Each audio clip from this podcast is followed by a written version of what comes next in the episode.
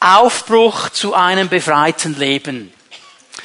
Dieses Thema des Aufbruches in die Freiheit hinein ist eigentlich ein Thema, das jeden von uns etwas angeht oder, sage ich mal, angehen sollte, angehen müsste. Es ist ja nicht unbedingt ein einfaches Thema, weil niemand spricht gerne über Bereiche seines Lebens, wo er nicht frei ist, wo er Freiheit braucht. Es ist nicht unbedingt so in der Grundnatur des Menschen, dass er gerne aufbricht in Neues hinein. Und trotzdem ist es so wichtig. Und ich bin ermutigt, so zu hören, die Rückmeldungen, die gekommen sind. Viele Menschen, die durch diese Botschaften, die wir schon gehört haben, einfach gesagt haben, hey, jetzt werde ich ganz neu aufstehen, ganz neu da noch einmal hineingehen, das Thema noch einmal packen. So, die brechen auf in ein befreites Leben. Und auch Aufbrüche, wo Gott einfach seine Hand über Leben legt, ohne dass wir das groß steuern könnten. Ähm, habe das Zeugnis eines jungen Menschen gehört, der einen Lebertumor hatte. Da haben verschiedene Gruppen gebetet, Hauszelle hat gebetet und gestern kam das WhatsApp nach einem MRI. Die Ärzte finden nichts mehr auf dieser Leber. So, das ist einfach das Wirken des Herrn. Das ist das Wirken des Herrn und da wollen wir uns öffnen dafür. Wir haben einiges gesehen schon in diesen Botschaften drin. Ich möchte kurz ein bisschen äh, Rückschau halten, damit wir so wissen, in welche Richtung wir gehen wollen. Das erste und vielleicht auch ernüchterndste, was wir in der ersten Botschaft schon gesehen haben, ist, dass wir aus eigener Kraft es eben nicht schaffen, in dieses befreite Leben hineinzukommen. Dass wir aus der eigenen Kraft es nicht schaffen, immer das zu tun, was eigentlich richtig und gut wäre. So oft halt eben das Falsche tun und da kämpfen. Dass es aber eben eine Hilfe gibt. Sein Name ist Jesus Christus. Er ist die Kraft Gottes. Und in seiner Kraft und durch seine Hilfe kann Veränderung in unsere Leben hineinkommen. Und das ist der einzige Weg, wie Veränderung wirklich kommen wird. Wenn wir Jesus Christus unser Herz öffnen, wenn wir ihn einladen, unser Herz zu sein und mit ihm zusammen in diesen Prozess hineingehen. Das ist der einzige Weg, der wirklich funktionieren wird. Er hat uns verheißen, dass die Wahrheit, die wir erkennen, uns frei machen wird. Weil diese Wahrheiten, wir erkennen sie im Wort Gottes, wir erkennen sie auch in seinem Leben, in seinem Dienst. Er ist ja die Wahrheit, das hat er so über sich ausgesagt. Er ist auch das fleischgewordene Wort, das heißt alles, was im Wort Gottes drinsteht, das hat Jesus gelebt. Alles, was wir bei Jesus sehen, ist im Wort Gottes drin. Hier gibt es keine Unterscheidung. Und darum kann die Wahrheit, die wir erkennen im Wort Gottes, uns frei machen, auch weil sie Lebenslügen aufdeckt.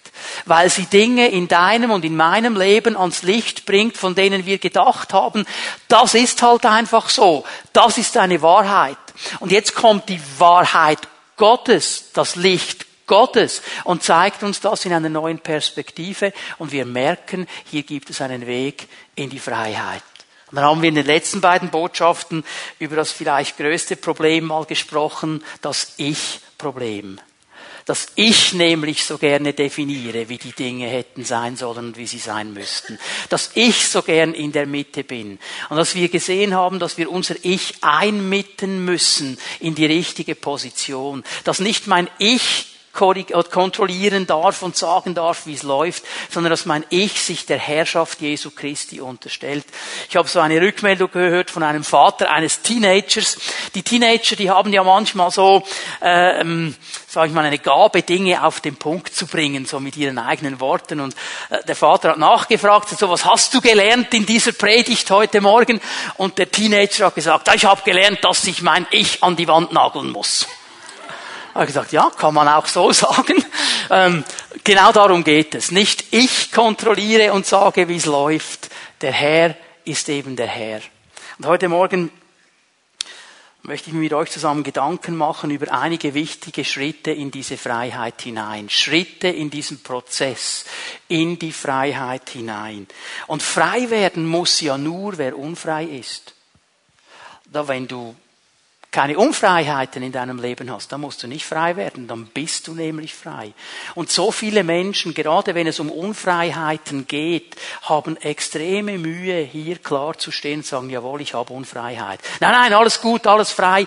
Und, und, und, und dann, dann äh, als Christ sowieso, man geht dann ganz schnell in die Allgemeinplätze. Jesus hat mich frei gemacht, zur Freiheit Gottes bin ich befreit. Ja, das steht in der Bibel. Aber lebst du das auch? Ist das so in deinem und in meinem Leben? Das sind die Punkte, mit denen wir uns auseinandersetzen müssen.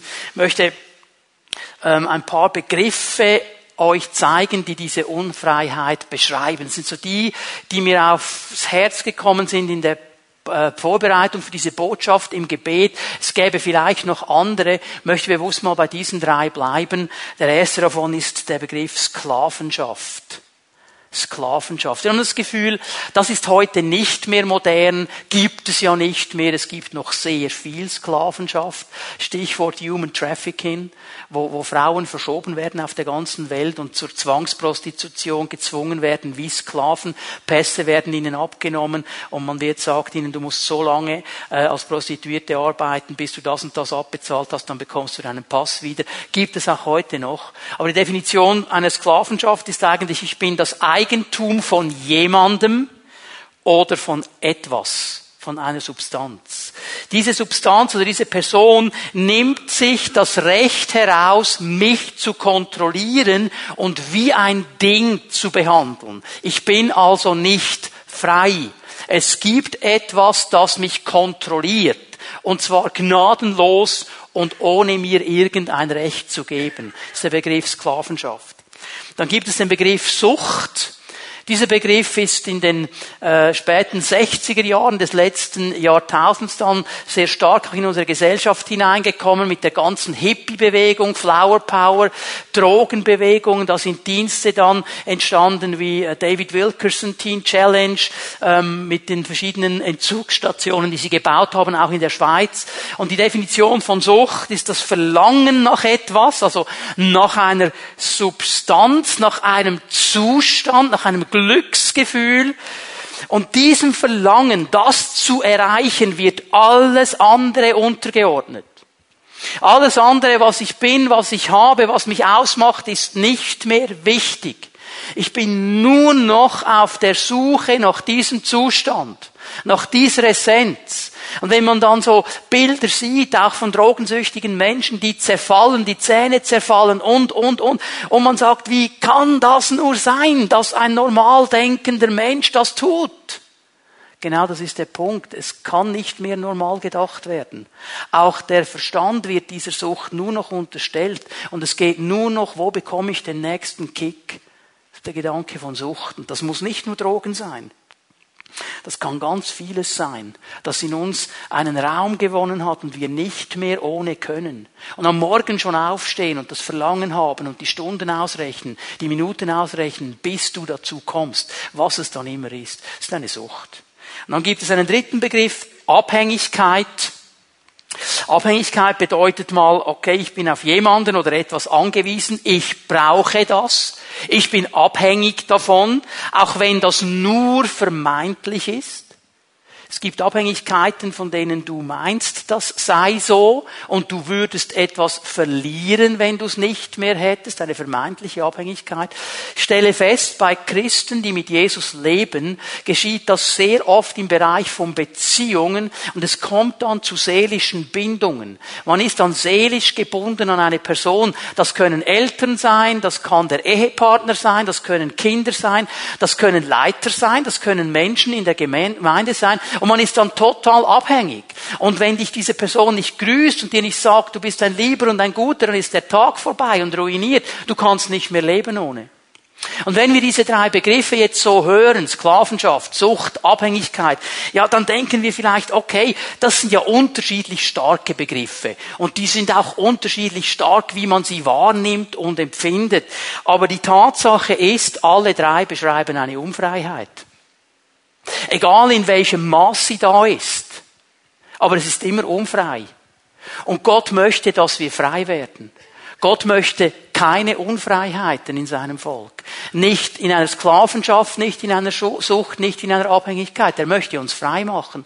Und darum müssen wir über diese Dinge sprechen miteinander. Und ich meine, nur ein kleiner Blick macht das wirklich jetzt schnell in unsere Gesellschaft was es da gibt an Abhängigkeiten, Süchten, Sklavenschaften, das ist ja extrem. Ich meine, vor, vor eben, wie gesagt, in den 60er Jahren des letzten Jahrtausends haben wir über, über Drogen gesprochen, das war das große Thema.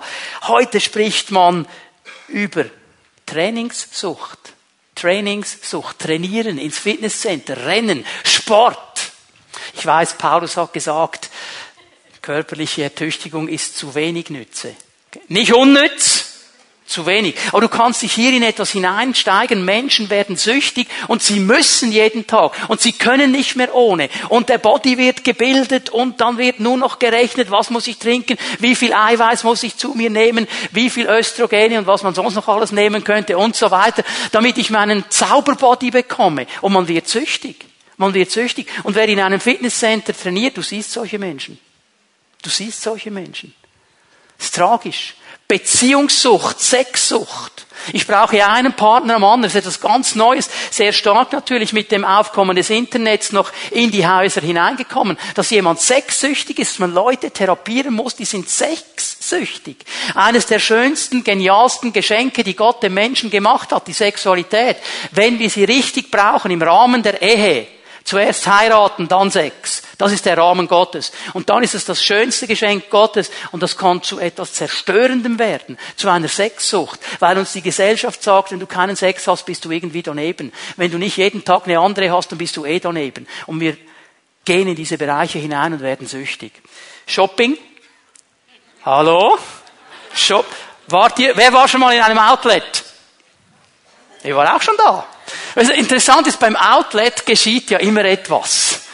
Da kommt eine interessante Dynamik, weil die Leute haben dann das Gefühl, es ist billiger. Ob es wirklich billiger ist, bin ich mir gar nicht immer sicher, aber es kommt wie zu einer Dynamik. Äh, das letzte Mal, als ich in einer Outlet war, da war eine Gruppe von Asiaten. Ich weiß nicht, ob es Chinesen waren, Japaner, was immer. Asiaten sind ja in der Regel eher ein bisschen kleine Menschen. Und da kam so ein kleiner Asiate mit etwa 20 Papiertüten aus einem Laden. Michael Kors. Handtaschen. Etwa 20 Tüten hat er da geschleppt. Ich habe gedacht, wie, viel, wie viele Frauen hat der Mann? Dass der 20 Tüten braucht. Aber es kommt, das ist ja so billig, ich muss jetzt. Sexsucht. Und wenn du nichts geshoppt hast, dann ist der Tag irgendwie nicht mehr derselbe. Arbeit kann zu einer Sucht werden. Medien. Okay, so, die ganze Palette. Okay, kennen wir.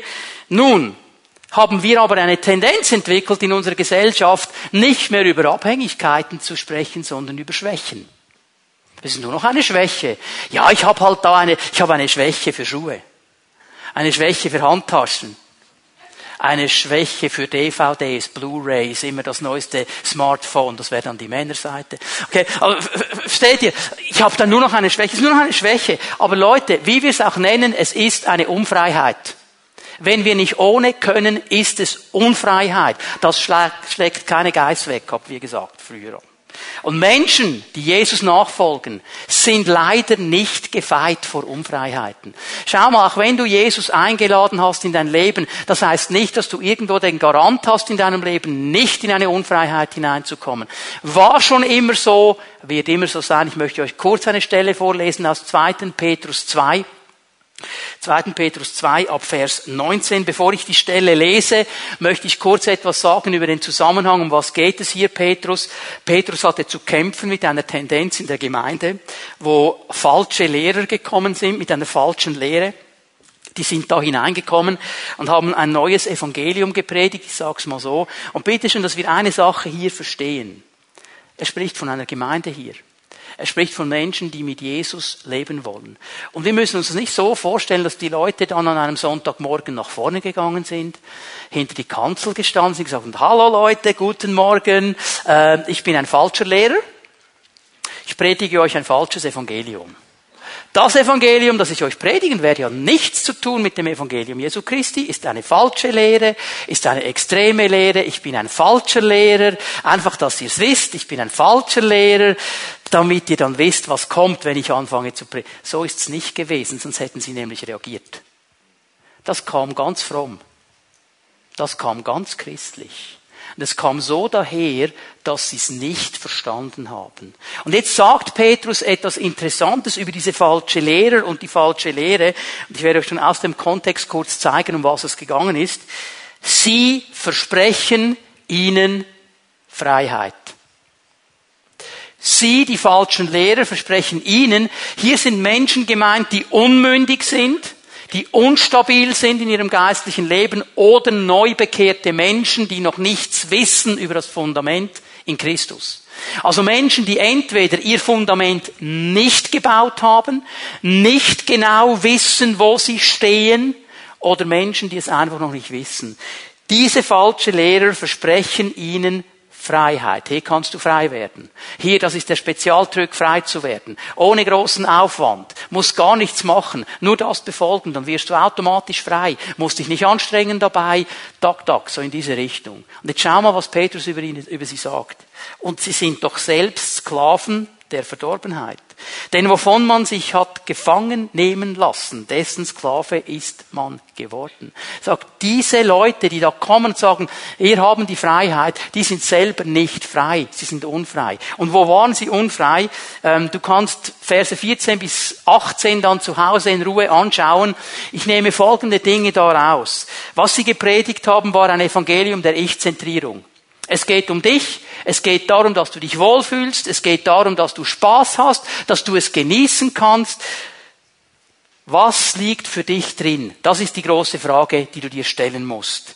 Und was sie gemacht haben, ist, dass sie die Abhängigkeiten, wenn ich nämlich immer auf das schaue, was für mich gut ist, was ich jetzt will, was für mich passt, was mir ein gutes Gefühl gibt, dann bin ich abhängig. Abhängig von diesen Dingen nämlich. Und die Abhängigkeit wird nicht mehr im Lichte des Wortes Gottes gesehen, wo Gott nämlich kommt und sagt, das ist nicht gut, wenn du abhängig bist von etwas, sondern aus meiner Erfahrung, aus meinem Gefühl. Ich werde zum Zentrum.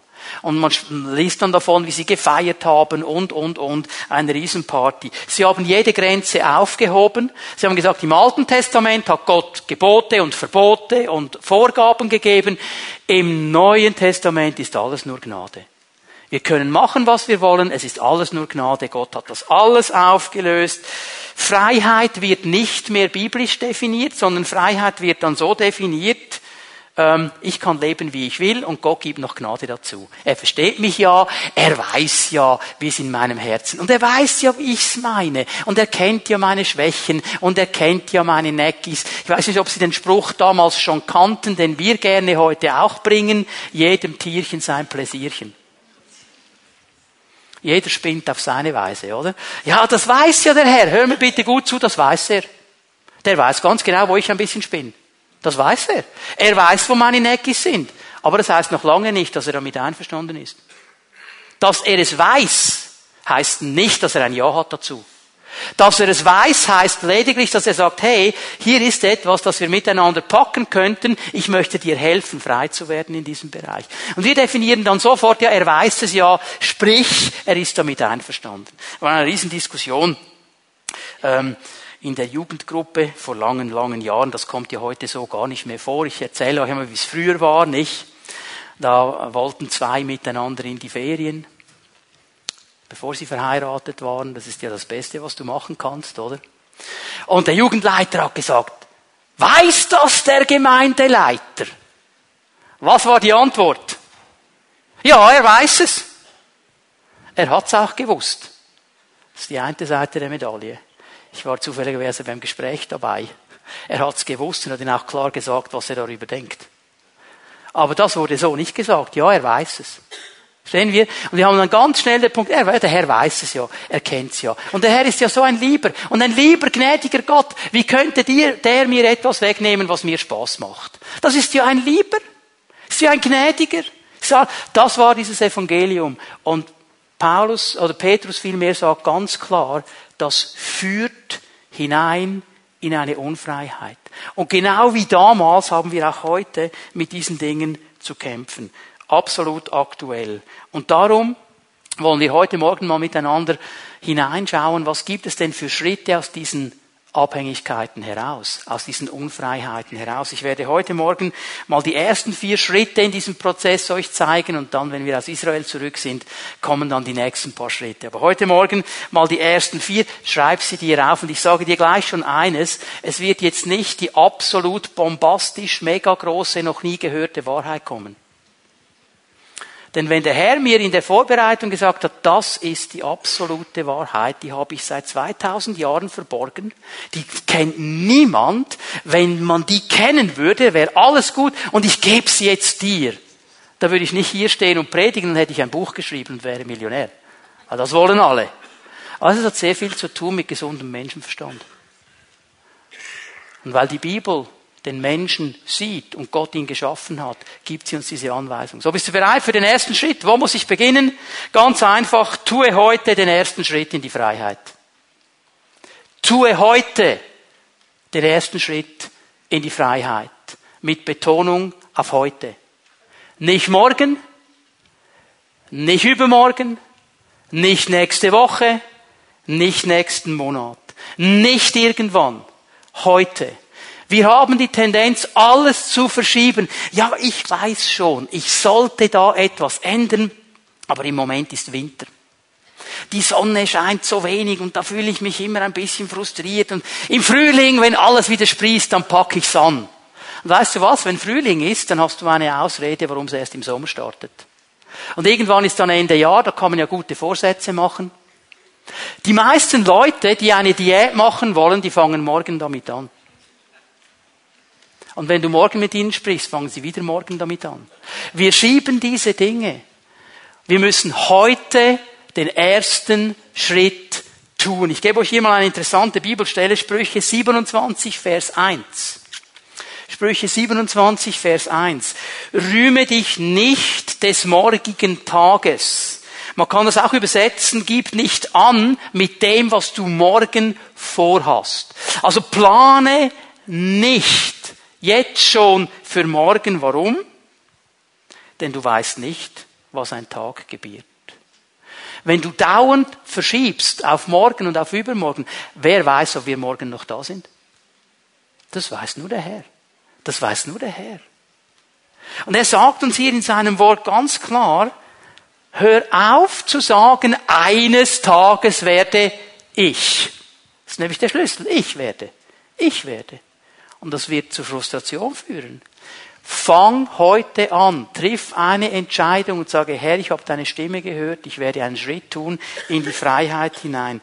Hör auf, das Problem zu verschieben. Hör auf, die Unfreiheit zu verschieben, denn hör mal, wenn du es in die Zukunft verlegst, irgendwann packe ich das, irgendwann packe ich das, sie wird größer und größer und stärker und stärker und es wird immer schwieriger, je tiefer du da hineinkommst, da herauszukommen gebe euch noch eine Bibelstelle. Prediger 11, Vers 4. Prediger 11, Vers 4. Wer auf den Wind achtet, sät nicht. Und wer nach den Wolken schaut, erntet nicht. Mit anderen Worten, wer auf die perfekten Umstände wartet, erreicht nichts. Wenn du darauf wartest, dass all die Umstände, die du hast und die dein Leben prägen, irgendwo anders wären, wirst du nichts verändern. Wenn du darauf wartest, dass alles irgendwie perfekt wird, wirst du nie etwas verändern. Weißt du warum? Wir leben in einer unperfekten Welt. Unsere Welt ist nicht perfekt. Und wenn wir immer noch auf etwas warten, wird nie etwas geschehen an Veränderung, weil wir uns immer vertrösten. Und im letzten, im Kern drin, ist es eine Entschuldigung, mich nicht mit dem Problem zu beschäftigen. Eine Entschuldigung, mich nicht mit der Unfreiheit zu beschäftigen. Ja, irgendwann mache ich es dann schon, aber jetzt habe ich noch das und das und das. Und im Hebräerbrief 3 lesen wir etwas Interessantes. Heute, wenn ihr seine Stimme hört, verschließt eure Herzen nicht. Hebräer 3, Vers 7 und 8. Heute, wenn ihr seine Stimme hört, heute verschließt dein Herz nicht. Wenn Gott spricht, dann haben wir immer zwei Möglichkeiten. Entweder wir gehen darauf ein und gehen Schritte der Veränderung, oder wir verschließen unsere Herzen und haben irgendeine Entschuldigung, nicht ernst zu nehmen, was Gott sagt. Ich kann mich erinnern an die Nacht, in der ich mich bekehrt habe. Ich war in einer extremen Unfreiheit. Ich habe mich eingelassen mit okkulten Praktiken. Ich habe mich eingelassen mit, mit Dingen, mit denen sich Menschen nicht einlassen sollten. Und ich war so gebunden von diesen Dingen, ich kam da nicht mehr raus. Und mir konnte niemand mehr helfen. Ich wusste nicht, wie der Ausweg sein sollte. Und hat mir ein lieber Bruder angefangen, von Jesus zu erzählen.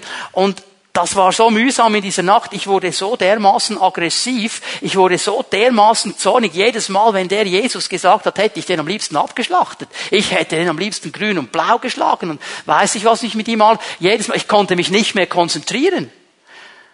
Und wir haben x Anläufe genommen. Es war eine sehr lange Nacht. Und irgendwo in diesen ganzen Gesprächen drin habe ich die Stimme Gottes gehört. Eine einzige Aussage, eine Bibelstelle. Wenn euch der Sohn frei macht, dann seid ihr recht frei. Das ist das Einzige, was ich gehört habe. Und jetzt hatte ich die Entscheidung, gehe ich auf dieses Reden ein oder verschließe ich mein Herz? Und ich habe mich niedergekniet mit diesem jetzt Bruder und ich habe gebetet. Und mein Gebet war ganz einfach, Jesus, wenn es dich gibt, dann machst du mich frei und dann diene ich dir. Das war alles, was ich erkannt hatte. Ich hatte keine Sündenerkenntnis. Ich hatte kein Verständnis von Heiligung. Das habe ich alles nicht erkannt. Ich wusste nur, ich brauche Freiheit. Und es gibt nur einen Weg in die Freiheit. Und das ist Jesus Christus. Was tust du mit der Stimme Gottes? wenn er dich anspricht heute Morgen. Und ich habe gebetet und ich weiß, dass er es tun wird, dass er während der Verkündigung dir aufzeigt, wo deine Unfreiheiten sind. Was tust du mit der Stimme Gottes? Verschließt du dein Herz, weil du irgendeine Entschuldigung hast, die Dinge nicht anzupacken?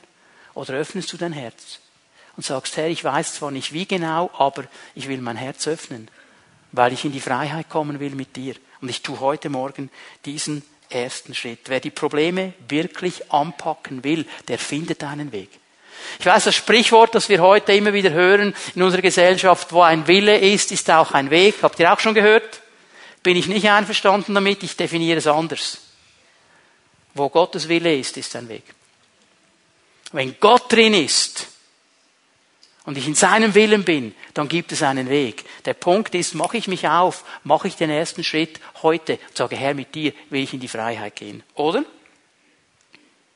Finde ich eine Entschuldigung, weil ich das Problem nicht anpacken will.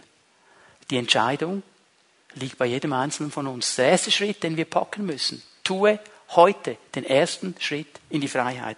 Und das zweite, hör auf, den anderen die Schuld zu geben. Hör auf, den anderen die Schuld zu geben. Es war schon beim ersten Menschen das Problem. Es war schon beim ersten Menschen so. Ich meine, Adam hat gesündigt und Leute, ich sage euch etwas, der trug das wie ein Mann. Adam trug es wie ein Mann. Er gab seiner Frau die Schuld. Das machen Männer gerne, oder? Schuldverlagerung. Er stand da und hat gesagt, nein, nein, nein, nein, das Weib, das du mir gegeben hast, ich bin nicht schuld, ich habe nichts gemacht. Nein, nein, die Frau hat meinen Mund geöffnet und hat mir das Früchtchen reingeschoben und dann hat sie Kaubewegungen gemacht. Ich habe, ja, ich bin's nicht gewesen. Hallo? Wer hat zugebissen? Hör auf, den anderen die Schuld zu geben. Hör mal, der Punkt ist so extrem einfach. Du wirst nicht frei, wenn du dich weigerst, persönliche Verantwortung zu übernehmen. Du wirst nicht frei, wenn du dich weigerst, deinen persönlichen Anteil in der Verantwortung wahrzunehmen. Ich muss zugeben, dass ich ein Problem habe. Ich kann nicht einfach sagen, ich habe keins, ich habe keins, ich habe keins. Ich muss zugeben, dass ich eins habe und ich muss zugeben, dass es mein Problem ist. Nicht das Problem der anderen, sondern mein Problem. Es ist in meinem Leben, es ist meine Unfreiheit. Ich muss lernen, damit umzugehen. Sprüche 19, Vers 3. Seine eigene Torheit führt den Menschen in die Irre. Man kann dieses Wort auch übersetzen mit Schwierigkeit, mit Verderben. Also die Torheit, die ich habe, führt mich in Schwierigkeiten, ins Verderben, in die Irre. Sein Herz aber zürnt über den Herrn. Wenn er dann in der Irre ist, wenn er dann im Verderben ist, wenn er dann in den Schwierigkeiten ist, gibt er Gott noch die Schuld. Warum hast du das zugelassen? Warum hast du nichts gemacht? Warum hast du nicht? Und überhaupt und generell, alle sind schuld. Nur ich selber nicht. Die Bibel ist hier so klar. Das ist ein Spiegel vor uns. Unsere eigene Torheit, unsere eigene Entscheidung. Und wir müssen lernen, aufzuhören, die Schuld den anderen zu geben. Du kannst selber mal über dein Leben nachdenken. Wem gibst du die Schuld? Wer ist schuld an der Situation, wie es ist? Deine Eltern. Ja, niemand hat perfekte Eltern. Es gibt keine perfekten Eltern. Niemand ist perfekt. Und du findest ganz sicher etwas, das deine Eltern falsch gemacht haben. Jetzt kannst du entscheiden, ob du dein Leben lang so weitergehen willst und deine Eltern schuld sind. Oder ob du anfängst, etwas anzupacken mit der Hilfe Gottes. Der Ehepartner. Oh, wenn ich das gewusst hätte, hätte ich die, hätte ich den nie geheiratet. Dann hätte ich, der ist schuld. Mein ganzes Leben hat er in die Misere geritten. Sicher. Sicher. Wer hat dich gezwungen, ihn zu heiraten? Und wie ist es mit diesen Leuten, die gesagt haben, hey, bist du sicher, dass das so gut funktioniert? Ja, ja, ja, wir sind so verliebt und der Herr hat auch und, und, und. Und zehn Jahre später, der ist schuld. Das sind immer die anderen. Die Kinder, zu früh gekommen, zu spät gekommen und so weiter, okay? Ähm, Lehrer, Lehrer sind auch so beliebt. Wenn mein Lehrer das Potenzial in mir erkannt hatte, meine Brillanz, wie gut ich bin, das war ein bisschen unter der Oberfläche. Aber wenn er sich wirklich Zeit genommen hätte und mich gefördert hätte, dann wäre ich heute an einem anderen Ort. Und was ist mit deiner Faulheit? Es kommt nicht einfach so in den Schoß gelegt. Ja, du bist vielleicht schon brillant. Du bist vielleicht schon gut, das hat der Lehrer auch gesehen. Das Problem des Lehrers war nur, dass du zu faul warst, etwas zu lernen und in der Prüfung die richtigen Antworten zu geben. Aber der Lehrer ist schuld. Ist einfach. Ja? Der Chef. Meine Arbeitsstelle wäre cool. Die Arbeit ist genial, aber der Chef. Schlimm, oder? Die frommen Leute, der Teufel. Der Teufel? Ja, die, die Dämonen, das waren die Dämonen. Die haben mich gezwungen, da, ich, ich, ich, ich habe einen Schokodämonen. Ja, ich muss jeden Tag zwei Schokoladentafeln fressen, vor dem Morgen. Ich habe einen Schokodämon, kannst du den mal austreiben? Ja. Gott ist es. Gott. Er hat ja alles in der Hand. Er ist schuld an meiner Misere. Hallo. Guten Morgen wenn ich frei werden will, dann muss ich lernen, die Verantwortung für mein Leben zu übernehmen. Und ich muss aufhören, andere anzuklagen, anderen die Schuld zu geben und ich muss aufhören, mich selber zu entschuldigen und die Opferrolle einzunehmen. Lass mich hier etwas ganz klar sagen. Ich bin mir bewusst, jeder von uns ist in seinem Leben durch schlimme Situationen gegangen. Bei den einen waren sie schlimmer als bei den anderen. Jeder von uns hat solche Situationen. Jeder von uns. Die Frage, die ich dir heute Morgen stelle, ist nicht, wie schlimm war es, sondern willst du nicht endlich aus dieser Opferrolle herauskommen?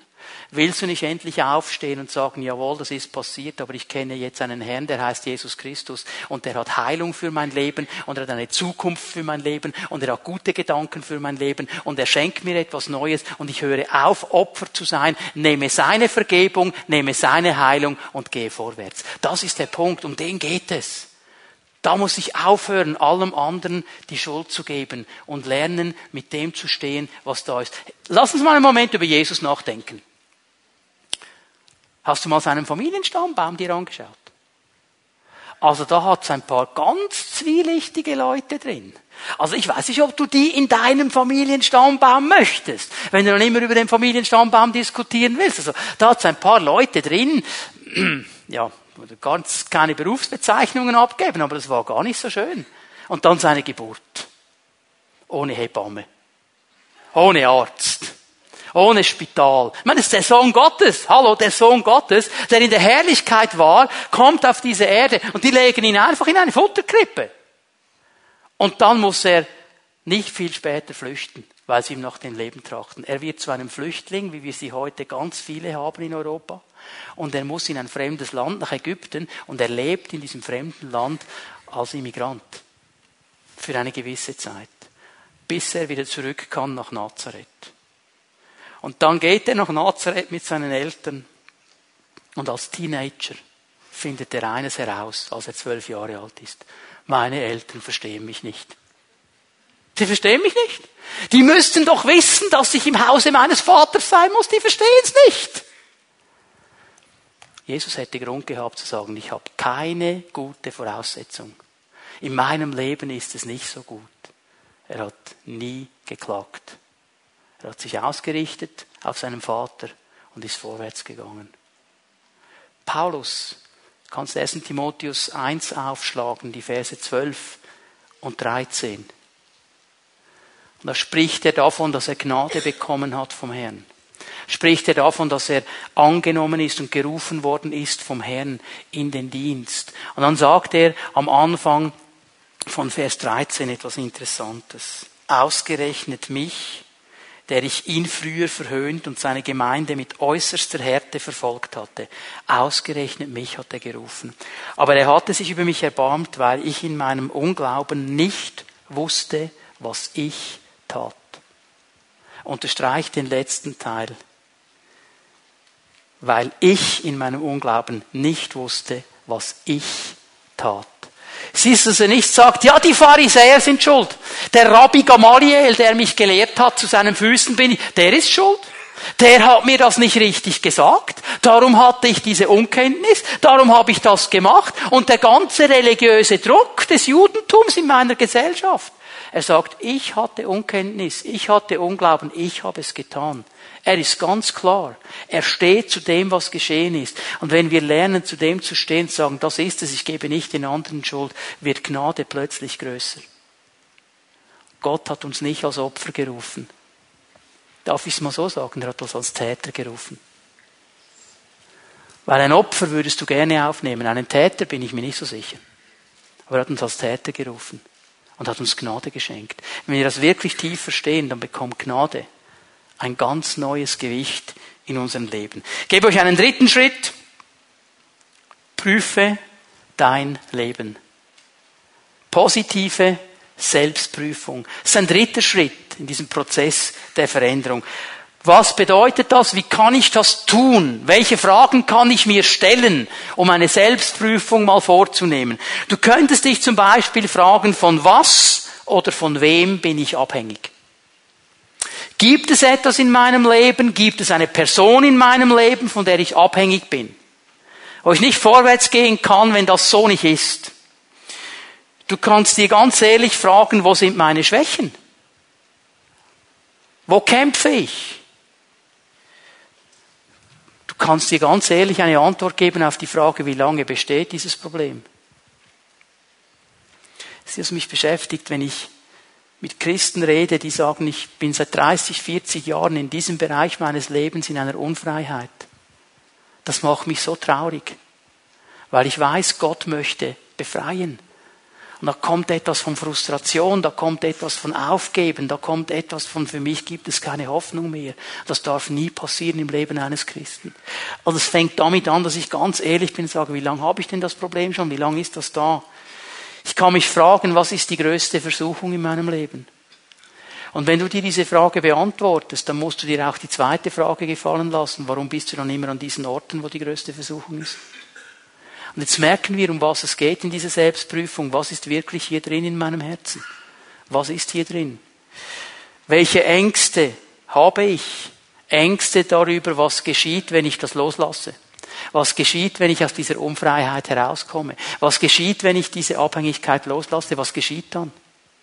Und der Teufel ist der Erste, der sagt, wenn du diese Beziehung aufgibst, und wenn du nicht mehr das und das nimmst, wenn du das nicht mehr tust, oh, dann wird dein Leben schlimm werden und du wirst nur noch leiden. Und wir haben Angst. Oder Frustration darüber, dass du es x-mal schon versucht hast und wieder gescheitert bist und sagst, okay, es ist jetzt halt einfach so. Lass dich ermutigen vom Herrn. Er ist noch nicht fertig. Klagelieder 3, Vers 40. Lasst uns unsere Wege prüfen und erforschen und lasst uns zurückkehren zum Herrn. Schon im Alten Testament kommt dieser klare Aufruf, wir wollen unsere Wege prüfen und erforschen. Wir machen eine Selbstprüfung. Und dann gehen wir damit zum Herrn. Bringen Sie ihm. Im Neuen Testament, 2. Korinther 13, Vers 5, Stellt euch selbst auf die Probe, um zu sehen, ob ihr im Glauben gefestigt seid. Prüft, ob ihr bewährt seid. Diese Selbstprüfung kommt immer wieder vor im Wort Gottes. Und darum ist es wichtig, dass wir lernen, diese Fragen immer wieder zu stellen. Die Veränderung, die beginnt da, wo ich aufhöre, mir etwas vorzumachen und ehrlich werde. Ich sage, das ist die Sache, das ist der Punkt. Wahrheit macht frei. Und wenn es nur mal die Wahrheit ist, zu sagen, jawohl, ich habe hier ein Problem. Ich muss dem Problem ins Angesicht schauen. Wenn ich es verdecke, wenn ich es verdränge, wenn ich versuche, irgendwie etwas zu tun, dass niemand es merkt, das macht die Sache nur schlimmer. Das musste David lernen, schmerzhaft lernen. Können wir Psalm 32 aufschlagen? Ab Vers 3. Psalm 32 ab Vers 3. Schau was David hier sagt. Solange ich meine Schuld verschwieg, wurde ich von Krankheit zerfressen, den ganzen Tag habe ich nur gestöhnt. Tag und Nacht lastete deine Hand auf mir. Da verging mir aller Lebensmut. Ich verlor jede Kraft wie unter stechender Sonnenglut. Solange ich versucht habe, die Dinge irgendwie unter den Tisch zu wischen, nicht ehrlich zu werden damit, nicht ehrlich damit umzugehen, sagt er, geht es mir nicht gut. Vers 5. Dann Endlich bekannte ich dir meine Sünde, meine Schuld verschwieg ich nicht länger vor dir. Ich habe es zu dir gebracht, Herr. All diese Geheimnisse, von denen niemand etwas wissen sollte, die ich verdrängt und versteckt habe, ich habe sie zu dir gebracht. Ich sagte, ich will dem Herrn alle meine Vergehen bekennen. Ich will ganz ehrlich werden vor ihm. Ich will es auspacken vor ihm. Klammer, er weiß es ja sowieso schon. Klammer geschlossen. Und du? Ja, du befreitest mich von der Last meiner Sünde. Ist das nicht genial? Gott hat nicht den großen Zeigefinger genommen oder gesagt, also David, jetzt bin ich enttäuscht von dir. Er wusste es ja eh schon. Er hat gesagt, mein Sohn, endlich kommst du. endlich kommst du zu mir und ich werde die Last von dir nehmen und dir helfen in die Freiheit hinein. Wir brauchen immer wieder diese Zeiten der Selbstprüfung, wo wir uns vor dem Herrn fragen, sagen, Herr, was ist eigentlich genau Sache? Wie sieht es eigentlich genau aus?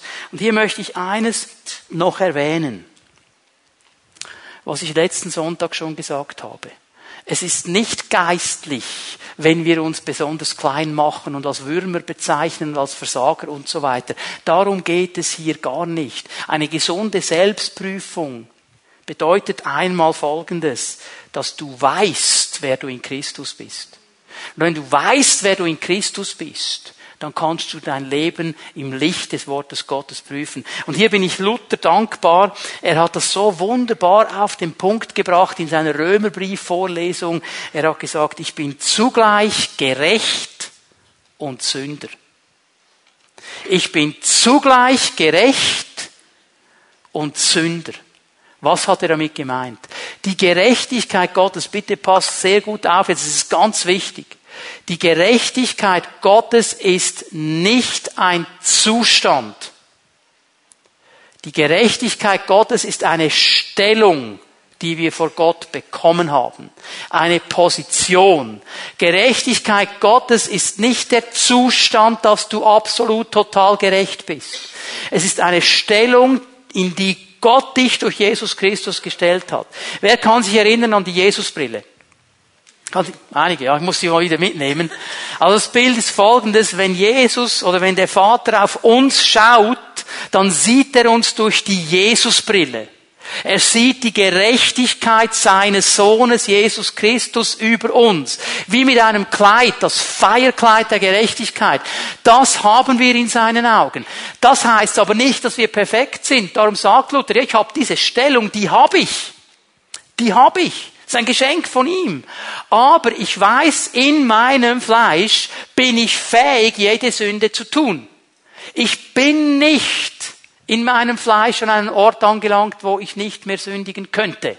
Das heißt nicht, dass wir den ganzen Tag sündigen, aber wir sind fähig dazu. Und darum braucht es diese Selbstprüfung, weil ich weiß auf der einen Seite, ich bin in dieser Stellung vor Gott, ich bin gerecht gemacht vor ihm, aber ich bin fähig, schlechte Dinge zu tun trotzdem noch. Und darum brauche ich die Selbstprüfung. Wenn man sage, hier ist die Position, die ich habe, die Stellung, die ich in Gott habe, hier ist die Stellung, die ich im Moment vielleicht in meinem Leben habe, und ich versuche, je mehr um besser zu dieser Stellung hinzukommen. Darum braucht es diese Selbstprüfung, zu sagen, Herr, wo ist Unfreiheit in meinem Leben? Und das will ich loswerden, damit ich frei bin, mit dir zu leben, weil ich ehrlich sein will mit mir selber und mit dir weil ich ehrlich sein will und diese Dinge vor dich bringe. Darum braucht es eine Selbstprüfung. Und der letzte Schritt, den wir uns heute anschauen, der vierte Schritt, ist ein konstantes Leben unter der Herrschaft Christi.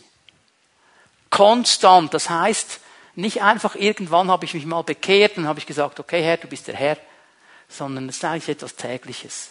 Mich täglich jeden Tag unter seine Herrschaft zu stellen, sagen, Herr, du bist der Chef, du hast das Sagen, du sollst mich führen und leiten, weil er ist der Einzige, der die Kraft zur Veränderung hat.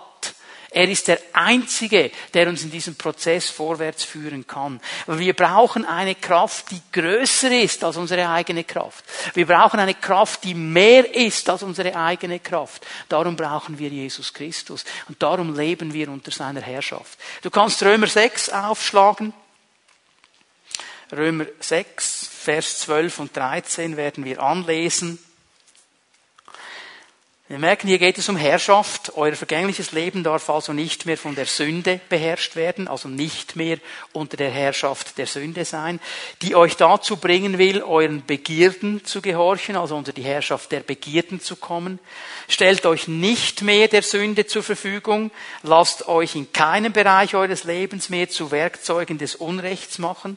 Denkt vielmehr daran, dass ihr ohne Christus tot wart und dass Gott euch lebendig gemacht hat und stellt euch ihm als Werkzeug Werkzeuge der Gerechtigkeit zur Verfügung, ohne ihm irgendeinen Bereich eures Lebens vorzuenthalten. Unterstreicht das in deiner Bibel. Ohne ihm irgendeinen Bereich eures Lebens vorzuenthalten. Das heißt es, unter der Herrschaft Jesu zu leben. Dass ich ihm ohne Wenn und Aber jeden Bereich meines Lebens übergebe und er zum Herr über alles in meinem Leben wird. Nicht 99 Prozent und das eine Prozent behalte ich für mich. Nicht diese Bereiche, aber diese Bereiche nicht. Unter der Herrschaft Jesu zu leben heißt, ich gebe ihm mein Leben ohne Wenn und Aber. Veränderung beginnt da, wo ich mich entscheide, dem richtigen Herrscher zu dienen. Wem dienst du? Wem dienst du?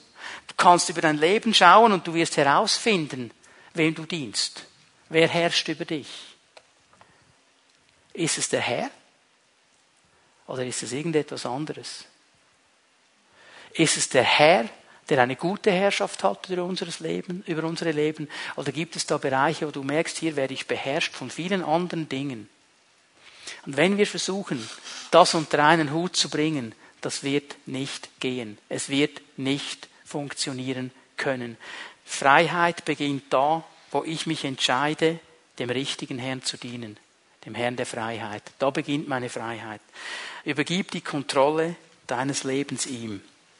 Jesus möchte nicht einen Teil deines Lebens kontrollieren, er möchte alles kontrollieren, er möchte dein ganzes Leben kontrollieren. Und wenn du ihm die Kontrolle übergibst, wenn du ihm das Management deines Lebens übergibst, dann wirst du auf einen richtigen Weg kommen können. Und ich weiß, hier gibt's Leute, die denken, oh, aber ich will doch nicht so ein extremer Jesus-Fanatiker werden. Die haben Angst davon, sie werden irgendwo zu Jesus-Fanatiken. Die denken dann, oh, dann muss ich alles, was mir Spaß macht, aufgeben. Und die wissen sofort, was es ist. Aber sie sagen, na, da verliere ich meine Freiheit. Ich weiß nicht, was du für einen Gott hast. Ich weiß nicht, wie dein Gottesbild ausschaut. Aber wenn du sagst, das ist mein Gott, dann dienen wir nicht demselben Gott. Mein Gott ist nämlich gekommen, und er sagt das in Johannes 10, Vers 10, damit ich Leben habe und Leben im Überfluss. Jesus ist nicht gekommen als Spaßbremse. Jesus ist nicht gekommen, um mich irgendwo in meiner Freiheit zu beschneiden. Er ist gekommen, um mich in die richtige Freiheit hineinzubringen. Und ich möchte dich ermutigen heute Morgen, wenn du das Gefühl hast, Jesus will mir Dinge wegnehmen, wenn du ganz ehrlich wirst, dann weißt du, es sind destruktive Dinge, die dich im Letzten zerstören, aber du willst sie nicht loslassen. Und dann kann man ja dem Herrn noch die Schuld geben. Er ist ein guter Gott. Und wenn wir unter seiner Herrschaft leben, und ich bin mir bewusst, von was ich hier spreche.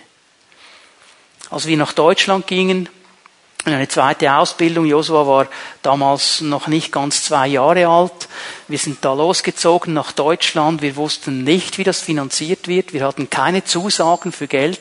Was wir hatten, waren einige Schweizer, die an diesem Bibelseminar auch studiert haben und die haben uns gesagt, hey, Deutschland ist genial. Völlig sozial. Du kannst sogar als Schweizer kannst du da aufs Sozialamt gehen und die werden dir Studentengeld geben und Wintergeld geben und Kleidergeld geben. Funktioniert alles. Ich gedacht, okay, ähm, ja, dann probiere ich das mal. Bin ich da angezockelt, war mir schon nicht so gemütlich. Irgendwie habe ich gedacht, nee, Sozialamt und so. Auf jeden Fall bin ich da rein, habe ich gesagt, ja, hm, ich bin da Schweizer und studiere am Europäischen Bibelseminar und man hat mir gesagt, und die Frau war total nett, die war so freundlich, also die war zum Knuddeln. Ja, selbstverständlich. Ja, ja, Sie haben Anrecht auf das Geld und das Geld und das Geld. Machen wir auf jeden Fall. Sie müssen nur diese Zettel noch ausfüllen und dann bringen Sie die zurück. Kein Problem. Die haben mir richtig Mut gemacht. Bin ich nach Hause, habe das ganze Zeug ausgefüllt und dann irgendwie zwei, drei Tage später, als ich da zwischendurch mal vom Unterricht schnell weg konnte, bin ich wieder aufs Sozialamt. Es war eine andere Frau da. Ein Drache. Also die hat mich nur schon, als ich reinkam, die hat mich angeschaut mit dem Blick, du Ausländer, was willst du? So habe ich mich auch gefühlt. Ich meine, ich bin Ausländer in Deutschland. Und dann hat die mich aber zusammengeschachtelt, sage ich euch. Ich war so groß mit Hut am Schluss. Die hat mich fertig gemacht. Was haben Sie überhaupt für Blätter? Völlig falsche Blätter. Mit denen können wir gar nichts anfangen. So ein Quark, den Sie da ausgefüllt haben. Und die hat richtig. Und da wollen Sie noch Geld von uns. Füllen Sie, wenn schon, das richtige Zeugs aus. Mann, das war mir peinlich. Und ich bin da rausgeschneckt, wirklich wie eine Schnecke, du. Oh. Und da auf mein Velo steigen, sagt der Herr zu mir, bist du abhängig vom Sozialamt oder bist du abhängig von mir? So. Und jetzt wurde die Herrschaft Jesu so ganz praktisch. Mit einem kleinen Kind zu Hause, das essen will. Mit einer Frau zu Hause, die auch essen will und nicht arbeiten darf in Deutschland. Und mit mir den ganzen Tag am theologisch studieren. Jetzt wird's knackig. Bevor ich aufs Velo gestiegen bin, habe ich gesagt, Herr, ich vertraue nur dir. Vergiss den ganzen, ich habe die Zettel genommen, zerknüllt und in den Abfalleimer geworfen, vor dem Sozialamt. Das war mir sowas von egal. Heute, wenn ihr seine Stimme hört. Und wisst ihr was? Ich bin nach Hause gefahren, ich wusste nicht, wie es weitergeht, aber plötzlich kam das Geld. Von Leuten, von denen ich nicht mal gewusst habe, dass die wussten, dass wir in Deutschland sind. Plötzlich kam Geld und es ging uns wunderbar gut. Er ist viel besser als jedes Sozialamt. Er ist total genial. Verstehen wir? Aber es sind diese Momente, wo Gott uns führt. Ich war unfrei in diesem Moment, weil ich mich einfach gekümmert habe um meine Familie. Ich wollte, dass es ihnen gut geht. Und ich habe mich in eine Unfreiheit hineinmanövriert und habe alles versucht, alle Register zu ziehen. Und dann kam der Moment. Heute wenn ihr seine Stimme hört. Und ich konnte nicht mehr dem Drachen die Schuld geben im Sozialamt. Ich musste mich selber prüfen und sagen, okay Herr, was bewegt jetzt mein Herz? Und dann musste ich mich ganz neu unter die Herrschaft Jesu geben. Und das waren die Schritte zur Veränderung. Der Herr ist hier heute Morgen und er möchte dir begegnen. Er möchte uns da begegnen, wo wir ihn wirklich brauchen. Darf ich euch einladen, dass wir aufstehen miteinander? Die Lobpreisgruppe wird sich bereit machen. Werden noch einmal in, in die Anbetung gehen miteinander. Lass mich hier noch etwas ganz klar sagen. Bitte lasst uns aufstehen miteinander. Bitte hör mir jetzt gut zu. Gott ist nicht gegen dich. Er ist für dich. Gott ist nicht gegen dich. Er ist für dich. Gott ist nicht gegen dich. Er ist für dich. Gott ist nicht gegen dich. Er ist für dich. Es gibt Menschen hier, die haben das Gefühl, Gott ist gegen mich. Er will mir etwas wegnehmen. Für dich ist diese Unfreiheit wie eine Insel, wo du dich zurückziehst. Es ist der letzte Rückzugsort. Und der Teufel hat es fertiggebracht, dir klarzumachen, dass dein Leben aufhören würde, wenn du diesen Bereich nicht hast. Und der Eindringling in diesem Bereich ist Gott, der sagt, das ist nicht gut für dein Leben. Lass mich dir helfen. Und der Teufel hat es fertiggebracht, bei ganz vielen Christen diesen Gedanken groß zu machen, Gott ist gegen dich. Er will dir etwas wegnehmen. Er will dir deinen letzten Rückzugsort wegnehmen. Er will dir diese letzte Sphäre wegnehmen. Er meint es gut. Er ist für dich. Er will dich freisetzen. Er will dich segnen. Du kannst dich fragen heute Morgen, lasse ich mich weiterhin von diesen Unfreiheiten und Abhängigkeiten kontrollieren? Von diesen Dingen, die mir vermeintlich Freiheit vorgaukeln, aber eigentlich Unfreiheit sind, weil ich nicht ohne sie leben kann? Oder komme ich heute Morgen ganz bewusst mit meinem Leben zu diesem liebenden, allmächtigen Gott und übergebe ihm die Herrschaft über mein Leben und sage, Herr, das ist Sache. Und jetzt gehen wir miteinander einen Schritt. Die Entscheidung, die ist bei dir. Dienst du jemandem oder etwas oder dienst du ihm? Das ist die Frage, die du dir beantworten kannst heute Morgen.